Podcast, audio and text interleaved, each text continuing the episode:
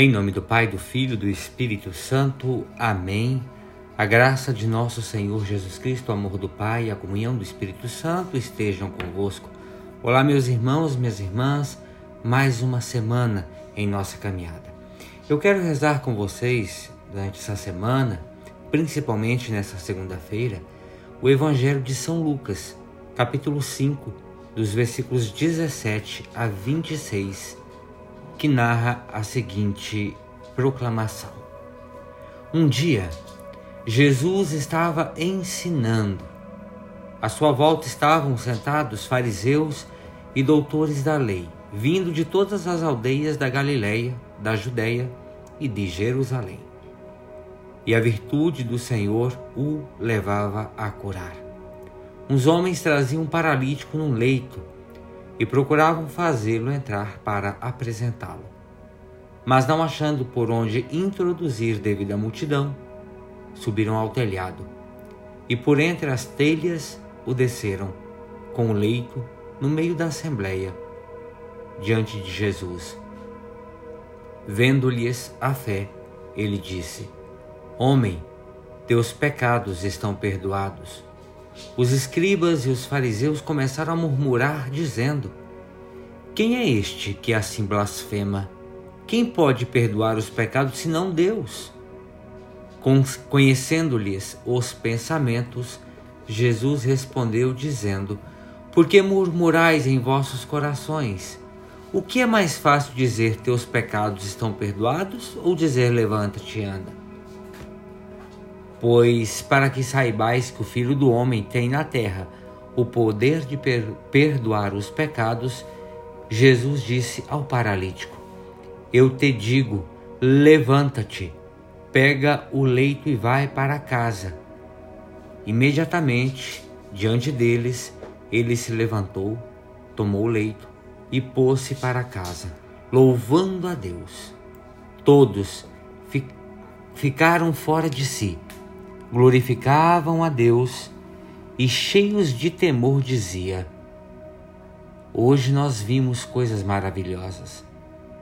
Palavra da salvação, glória a vós, Senhor.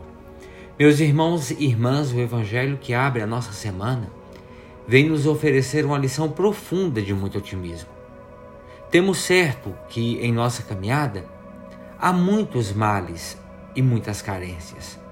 Assim como é certo esses fatos, também é certo que esses males e carências nos fazem sair do comodismo e faz-nos ir ao encontro do Senhor. Vejam o exemplo que nós temos do paralítico. Foi a sua situação que o fez desejar, desejar ir ao Cristo. Esse Cristo que era para este homem sofredor o último recurso de cura e de dignidade, mesmo que sendo levado pelos demais. Ele fora levado, não à força, mas porque queria. A limitação que o acometia o fez ir ao Cristo, que lhe correspondeu conforme o coração daquele homem, conforme ele esperava, conforme o coração desejava.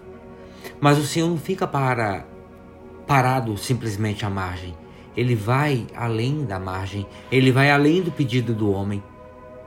Ele vai além e lhe oferece mais que passos. Oferece um descanso ao íntimo daquele homem ao dizer-lhe: Homem, teus pecados estão perdoados. Certamente a nós, ouvintes da palavra de Deus, pode nos causar estranheza o fato de que Jesus não tenha feito a cura da paralisia no primeiro momento, conforme fora feito o pedido. Jesus, primeiramente, oferece o perdão dos pecados. O que nos adianta caminhar com os pés quando o nosso coração rasteja, quando a nossa alma se arrasta? Antes dos pés caminharem, é necessário colocar a alma e coração de pé e em passos firmes para fazer com que as pernas e os pés caminhem para o verdadeiro sentido da vida. Cristo, em sua ação de perdoar os pecados em primeiro momento, desvenda que os males da nossa humanidade ou os males do nosso tempo vão além de uma paralisia. A urgência para Jesus é o perdão dos pecados. O pecado é um dos maiores males,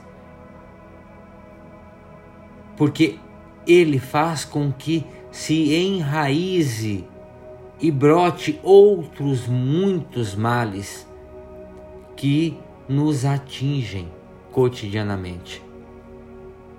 Aprendamos, meus irmãos e irmãs, que o reino de Deus se revela primeiramente como ato de reconciliação entre nós e Deus e entre nós e os nossos irmãos e irmãs. Reconciliação é nova possibilidade ofertada pela graça. É essa graça de reconciliação que faz com que caminhemos firmes depois de termos experimentado a paralisia que tomou nossos passos de liberdade, provocado pelo pecado do mau uso da liberdade.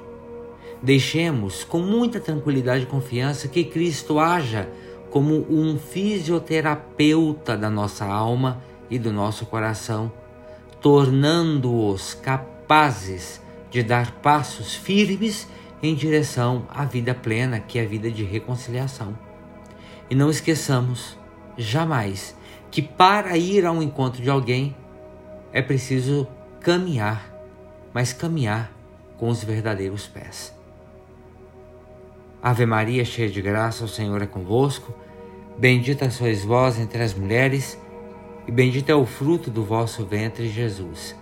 Santa Maria, Mãe de Deus, rogai por nós, pecadores, agora e na hora de nossa morte. Amém pela intercessão da bem-aventurada Virgem Maria, desça sobre cada um de nós, sobre toda a nossa família, sobre a nossa semana, a bênção, a proteção, a paz e a força que vem de Deus Todo-Poderoso, esse Deus Pai, Filho e Espírito Santo. Amém. Meus irmãos e minhas irmãs, tenham todos uma excelente e abençoada semana. Fiquem com Deus.